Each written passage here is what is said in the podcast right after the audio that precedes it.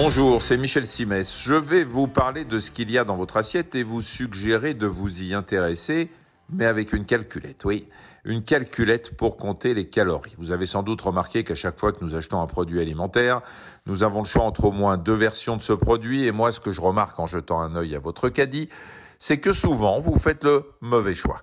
Le choix du tout calorique, alors qu'il existe systématiquement ou presque un produit équivalent et souvent meilleur sur le plan gustatif. L'idée, c'est de vous éviter les kilos superflus. Et pour ça, il y a une règle d'une affolante simplicité. Si j'ingurgite plus de calories que je n'en grille, je grossis. Ça se conçoit pour ce qu'on mange et ça se conçoit pour ce qu'on boit. Donc je vais commencer par le plus évident. Buvez de l'eau. Combien de calories l'eau? Bah zéro, nada, rien. Donc l'eau, vous pouvez y aller de préférence à toute autre boisson, à commencer par le jus de fruits. Si malgré tout vous voulez du sucré, préférez le fruit pressé au jus de fruits industriel, même s'il y a encore mieux à faire en mangeant carrément le fruit plutôt qu'en le pressant. Parce qu'une orange pressée, ça représente environ 90 calories, mais la même orange, si vous la pelez et si vous prenez le temps de la mastiquer, ne représente plus que 60 calories environ, et en plus, l'effet satiété est plus durable.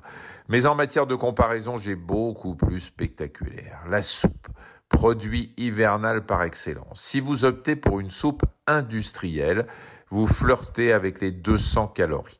Si vous la faites vous-même avec des légumes de saison, vous dégringolez à une trentaine de calories. Pas besoin d'épiloguer pour comprendre le meilleur choix.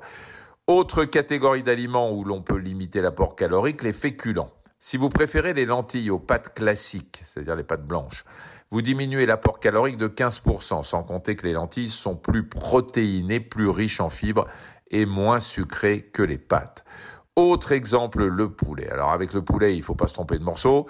Si vous vous précipitez sur les ailes ou les cuisses avec la bonne peau qui les entoure, vous grimpez à 375 calories.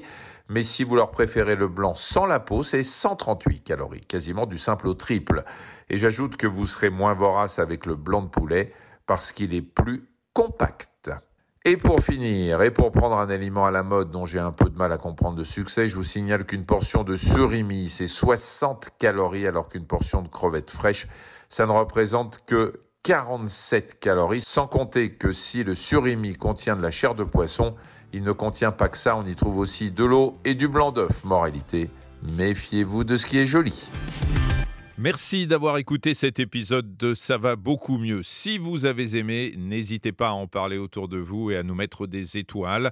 Retrouvez tous les épisodes sur l'application RTL, rtl.fr et sur toutes les plateformes partenaires. À très vite.